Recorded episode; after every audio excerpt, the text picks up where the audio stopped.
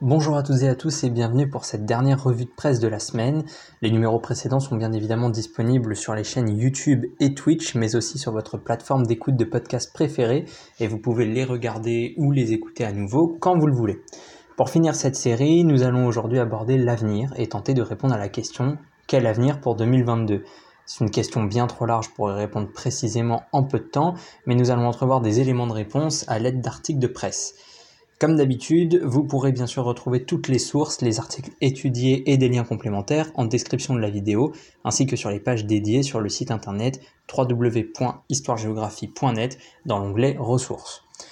Sans surprise, sans surprise, et vous le savez, le Covid-19 a chamboulé le fonctionnement de nos sociétés en 2021 et continuera de le perturber en 2022.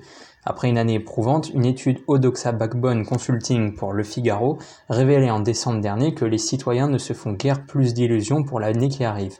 59% des Français anticipent une année 2022 identique à celle qui vient de s'écouler, 23% d'entre eux craignent même que les prochains mois soient pires.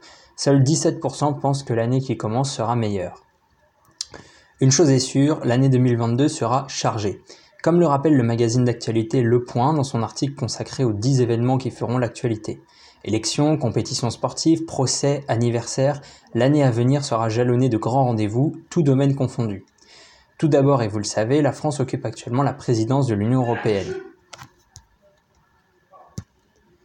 13 ans après sa dernière présidence, la France a pris au 1er janvier la tête du Conseil de l'Union européenne et succède ainsi pour 6 mois à la Slovénie dans cet exercice diplomatique exigeant. Emmanuel Macron, qui aura pour responsabilité de faire entendre les 27, en a déjà dévoilé les priorités. Relance, puissance, appartenance. Parmi les dossiers clés, régulation des géants du numérique et réforme de l'espace Schengen. On en a parlé dans le précédent numéro en évoquant le boycott diplomatique. Quelques mois après les Jeux de Tokyo, Pékin accueillera à son tour la grand-messe hivernale du sport mondial du 4 au 20 février. Trois sites seront mis à l'honneur où se tiendront les épreuves des Jeux olympiques d'hiver. La dépêche souligne que le 18 mars 2022 marquera le 60e anniversaire des accords d'Évian reconnaissant l'indépendance de l'Algérie. Autre point très important, la France connaîtra le 24 avril 2022 le nom du 12e chef de l'État de la 5e République.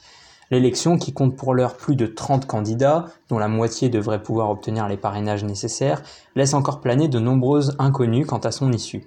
Si la quasi-totalité des sondages place le président sortant en tête du premier tour, l'un d'eux a aussi positionné la candidate LR Valérie Pécresse en capacité de gagner l'élection à la fonction suprême. Après un été où sera organisé un sommet du G7 en Allemagne et un mois de septembre qui verra le 30e anniversaire du lancement de la chaîne franco-allemande Arte, le procès de l'attentat de Nice se tiendra du 5 septembre au 15 novembre 2022 devant la Cour d'assises spéciale de Paris. Survenu le 14 juillet 2016 sur la promenade des Anglais, il avait fait 86 morts et plus de 400 blessés et compte parmi les plus meurtriers que la France ait connus. Cinq ans plus tard, au moins 865 personnes ou associations, comme le Mémorial des Anges, la Promenade des Anges, Life for Nice, se sont constituées partie civile. Huit accusés comparaîtront, dont trois pour association de malfaiteurs terroristes criminels. Les élections législatives de mi-mandat auront lieu en novembre aux États-Unis. Les Américains seront appelés aux urnes le premier mardi du mois en vue de renouveler les 435 sièges de la Chambre des représentants et un tiers des sièges du Sénat. Ces midterms, élections parlementaires organisées à mi-chemin du mandat présidentiel, auront aussi en filigrane vocation à juger deux ans jour pour jour après son élection l'action du président en exercice Joe Biden. Enfin, l'année se terminera avec la Coupe du Monde de football 2022 du 21 novembre au 18 décembre au Qatar. Une période inédite pour cette 22e édition qui s'explique par les fortes chaleurs du pays aux dates où se déroule habituellement la compétition. L'émirat du Golfe, premier pays arabe à accueillir une coupe, a soulevé de fortes critiques pour les travaux colossaux engagés pour organiser la compétition, notamment à, notamment à travers la construction de nouveaux stades ou le développement des systèmes de climatisation.